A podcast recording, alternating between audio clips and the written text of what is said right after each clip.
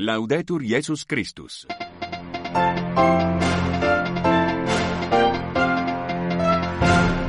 Saudações sororais e fraternais sintonizam a Rádio Vaticano a transmitir o seu programa em língua portuguesa para os ouvintes que nos escutam no continente africano e pelo mundo fora convosco já microfone, Rui Saraiva e Filomeno Lopes.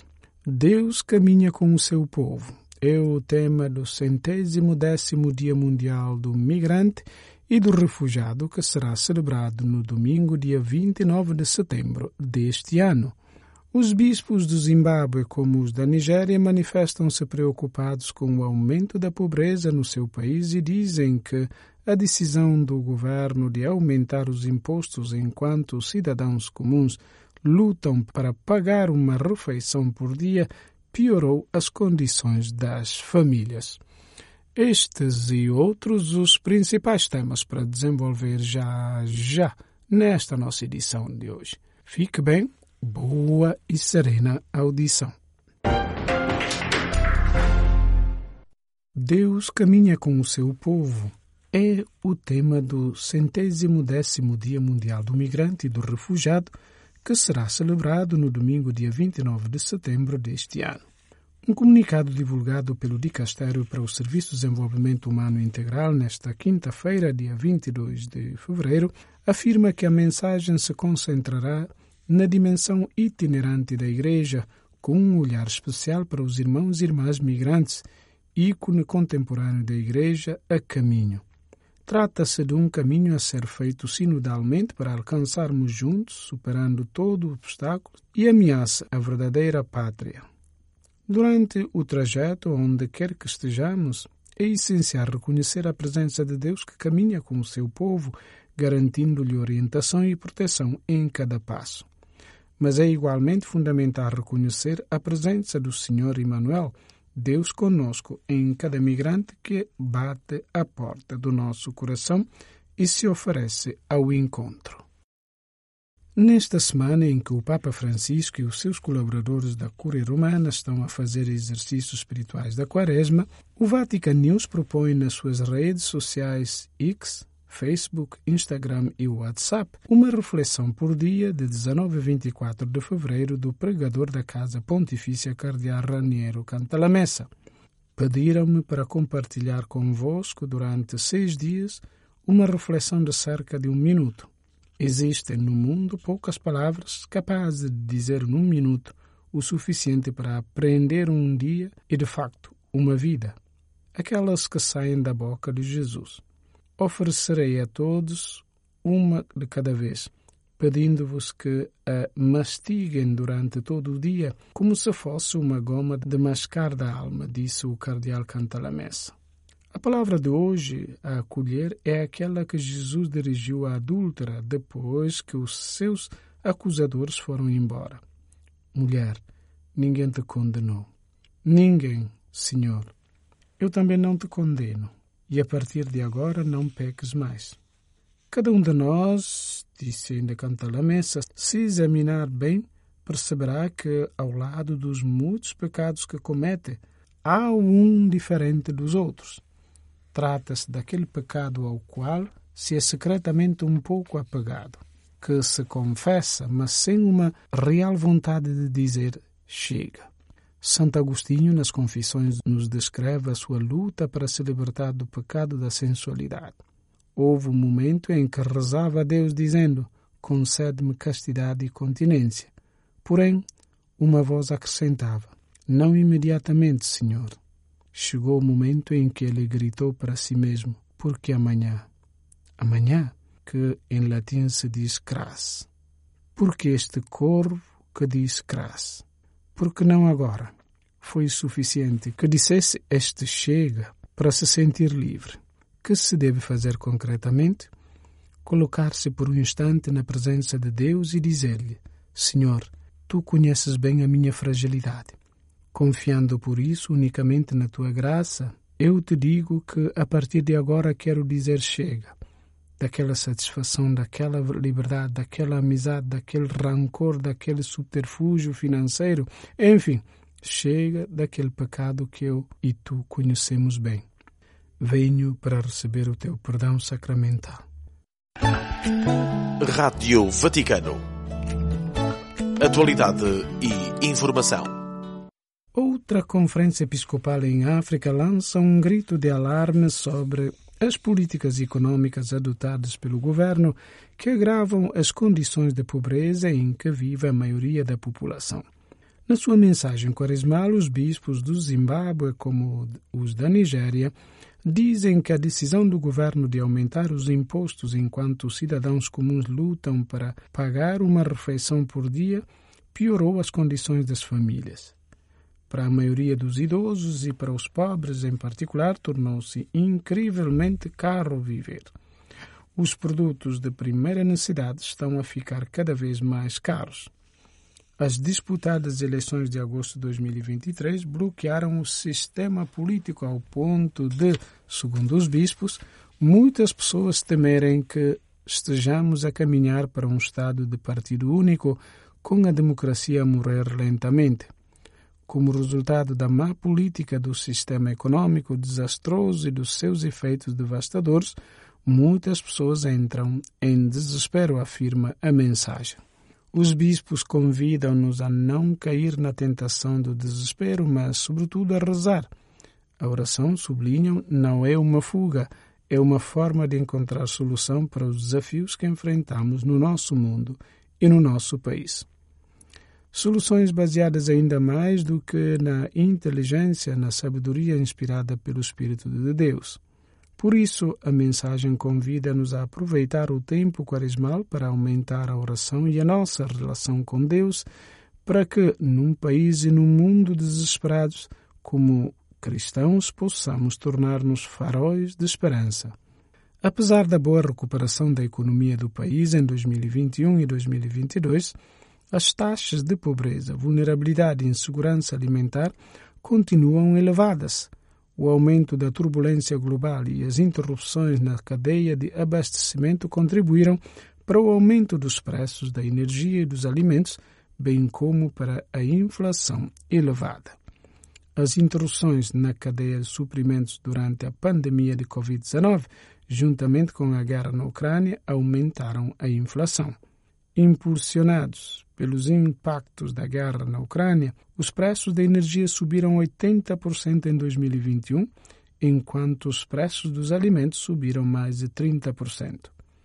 Da mesma forma, em 2022, os preços da energia aumentaram 60%, enquanto os preços dos alimentos aumentaram mais 18%.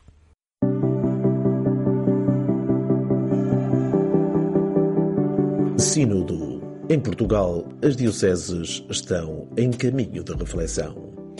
A rede sinodal em Portugal tem vindo a acompanhar o que cada diocese está a fazer. Revelamos aqui os percursos de Vila Real, Porto, Lisboa e Aveiro. Os bispos portugueses estão nesta semana em retiro com o relator geral do Sínodo. Eu sou Rui Saraiva e esta é a rubrica Sal da Terra, Luz do Mundo.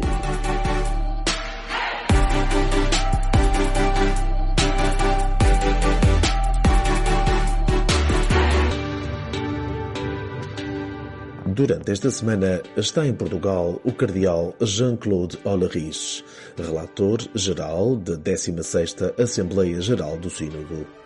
Segundo nota da Conferência Episcopal Portuguesa, o arcebispo de Luxemburgo está a orientar o retiro de quaresma dos bispos portugueses que decorre em Fátima de 19 a 23 de fevereiro. Entretanto, as dioceses portuguesas estão em plena fase de reflexão para a segunda sessão do Sínodo, que terá lugar em Roma, de 2 a 23 de outubro. Um processo de trabalho proposto pela Secretaria-Geral do Sínodo a 12 de dezembro e que tem a seguinte questão orientadora: Como ser Igreja Sinodal em missão. Em Portugal, o Conselho Permanente da Conferência Episcopal Portuguesa enviou, a 9 de janeiro, orientações para as dioceses, pedindo que a reflexão incidisse, em particular, nos capítulos 8 a 12, 16 e 18 do relatório de síntese da 16ª Assembleia Geral do Sínodo dos Bispos. Recordemos que os participantes na primeira sessão do Sínodo, para além do relatório de síntese, publicaram também uma carta ao povo de Deus, na qual pedem que todos devem ser escutados. Todos, todos, todos. En la iglesia hay lugar para todos.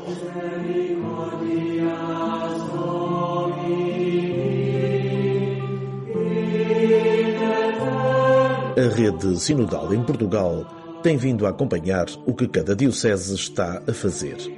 Com a informação disponibilizada por este site, revelamos aqui, a título de exemplo, os percursos de Vila Real, Porto, Lisboa e Aveiro. Estas dioceses foram as primeiras a ser citadas nas publicações regulares que a Rede Sinodal em Portugal tem vindo a fazer desde dia 6 de janeiro. A Diocese de Vila Real quer envolver toda a Diocese na caminhada sinodal e assim combater o alheamento. Para isso, tem preparada uma estratégia de encontros que estão a decorrer. Segundo a equipa sinodal daquela diocese, estão a ser envolvidas todas as estruturas diocesanas no processo de escuta.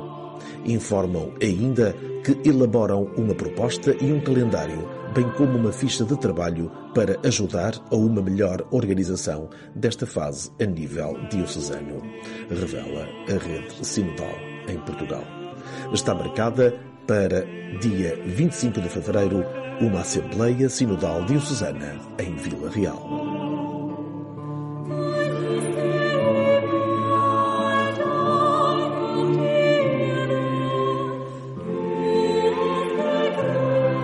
Por sua vez, a Diocese do Porto abriu a reflexão sobre o relatório de síntese do Sínodo dos Bispos ao Conselho Diocesano de Pastoral e ao Conselho Presbiteral Diocesano. Momentos de reflexão que estão a decorrer neste mês de fevereiro. A Comissão Sinodal do Porto sublinha a importância da consulta diocesana realizada na primeira fase do Sínodo 2021-2022 e que permitiu a elaboração da síntese sinodal diocesana publicada em junho de 2022. Um trabalho que, sublinham, deu expressão à participação e reflexão sinodal de 194 paróquias e de mais de 30 contributos de comunidades de vida consagrada, de movimentos e de outros grupos. Destacam a Assembleia Sinodal realizada em maio de 2022.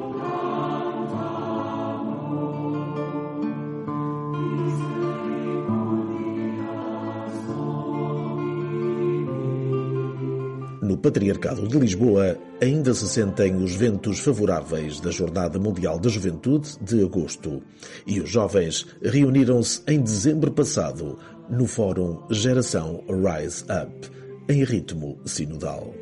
Decidiram prioridades pastorais e alinharam as suas reflexões com as temáticas abordadas no relatório de síntese do Sínodo. Entretanto, os delegados sinodais de Lisboa estão a dinamizar as comunidades. Segundo a Comissão Sinodal daquela diocese, esses delegados reuniram-se em Assembleia em janeiro e estão agora no terreno a reunir os agentes de pastoral, informa a Rede Sinodal em Portugal.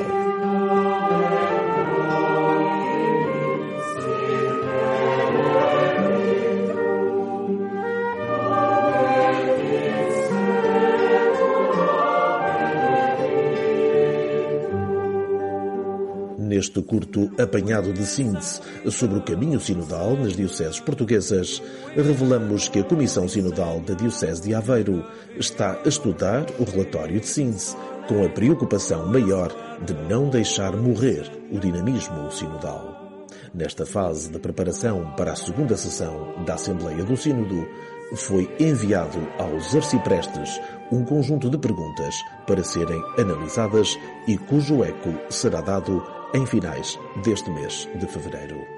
Depois desta fase, a Comissão Diocesana fará a sua reflexão, considerando os contributos e o Conselho Diocesano de Pastoral também se irá debruçar sobre a sinodalidade. Revela a Rede Sinodal.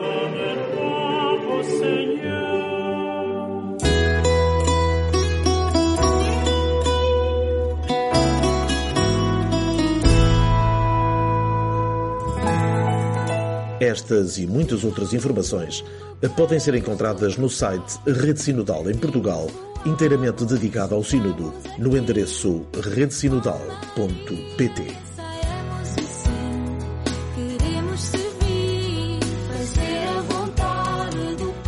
Este site foi criado na solenidade da Epifania do Senhor, manifestando a esperança de abrir um espaço de informação sobre o Sínodo em Portugal uma rede sinodal que partilhe informação, fazendo caminho na pluralidade e diversidade, propondo o tema deste processo sinodal: comunhão, participação e visão.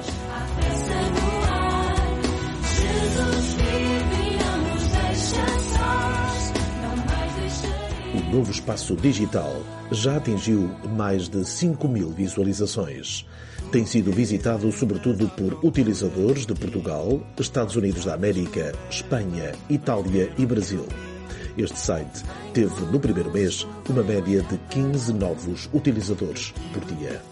Este novo endereço digital, que funda uma rede simultânea, nasce do espírito do livro Não Temos Medo, reflexões sobre a Jornada Mundial da Juventude, Lisboa 2023 e o Caminho Sinodal a multidão de jovens de mãos dadas em Lisboa, sem preocupações com hierarquias e lugares, celebrando a paz e a fraternidade. Foi a imagem de Sínodo que inspirou esse livro que evolui agora para uma plataforma digital sinodal.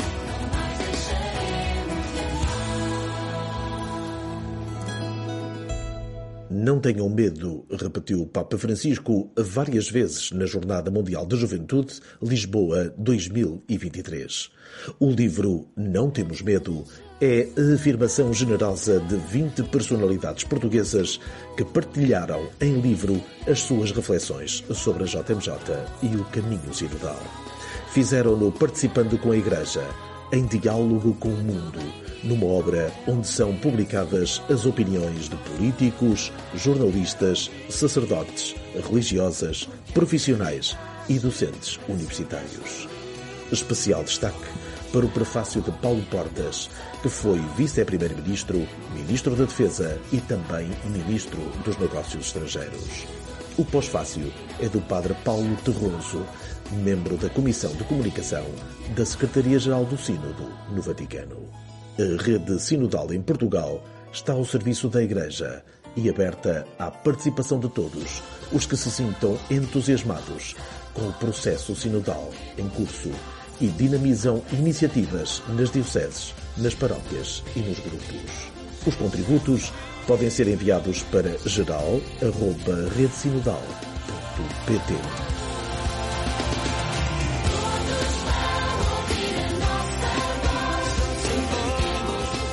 A rede sinodal está em contacto com todas as dioceses portuguesas para informar sobre o pulsar do sínodo em Portugal.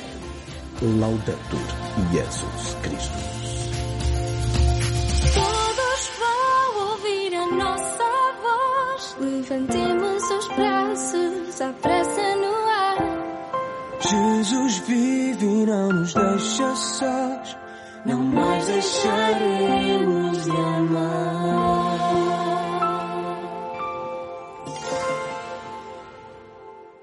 Evacuar imediatamente os bairros de Zaitum e Turkman da cidade de Gaza para não se encontrar novamente no meio dos combates.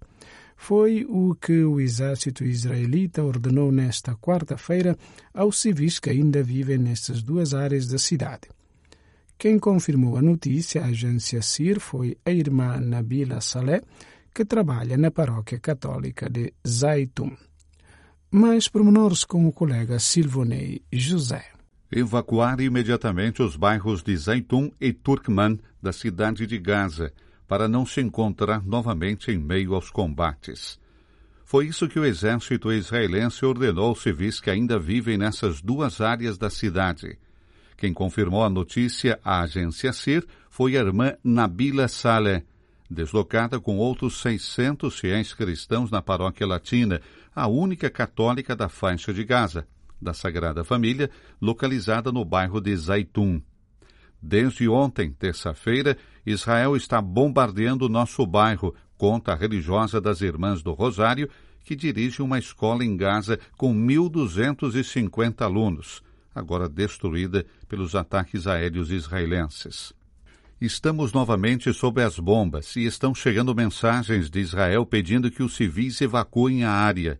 Essa não é a primeira vez que o exército israelense ordena que a população da cidade de Gaza deixe a área, e todas as vezes os cristãos deslocados que vivem no complexo da paróquia decidiram ficar. É impossível, de fato, deslocar os idosos, os doentes e os portadores de deficiência alojados na paróquia e cuidados pelas freiras de Madre Teresa, sem colocar em risco a segurança deles. Nos contatos anteriores com a agência CIR, os fiéis cristãos sempre disseram que queriam ficar na paróquia. Se tivermos que morrer, preferimos fazê-lo o mais próximo possível de Jesus, perto do altar. Daqui não saímos. Esta é a nossa casa e aqui permanecemos. E desta vez também será assim. Ficaremos aqui na paróquia e não nos mudaremos, confirma irmã Nabila. O que dói mais do que qualquer outra coisa é que ninguém está fazendo nada para acabar com essa guerra, para dizer aos dois lados: basta. A comunidade internacional não tem coragem. Enquanto isso, aqui os civis estão morrendo sob as bombas, de fome e de miséria. O que mais eles querem das pessoas pobres? O padre Gabriel Romaleri, pároco de Gaza, de Jerusalém, onde está nesse momento desde 7 de outubro, justamente por causa da guerra e sem poder voltar para junto de seus paroquianos, fala à agência CIR da via sacra dos cristãos de Gaza e da população civil que ali vive. Em contato constante com seu vigário, padre Youssef Assad, o pároco explica que a situação piora a cada dia, a cada hora, a cada minuto que passa, o número de mortos aumenta. Hoje, o número de mortos desde o início da guerra é de pelo menos 29.195 e 69.170 feridos, de acordo com o Ministério da Saúde do Hamas. Até mesmo na paróquia, as condições de vida estão se tornando mais difíceis. Nos últimos tempos, diz o padre Romanelli, a cozinha tem funcionado três dias por semana, com os fiéis tentando encontrar os alimentos necessários como podem. Para fazer pão era usada farinha não refinada, a única disponível na época. Um clima que pesa muito sobre os ombros dos 600 cristãos deslocados que estão alojados na paróquia há mais de quatro meses.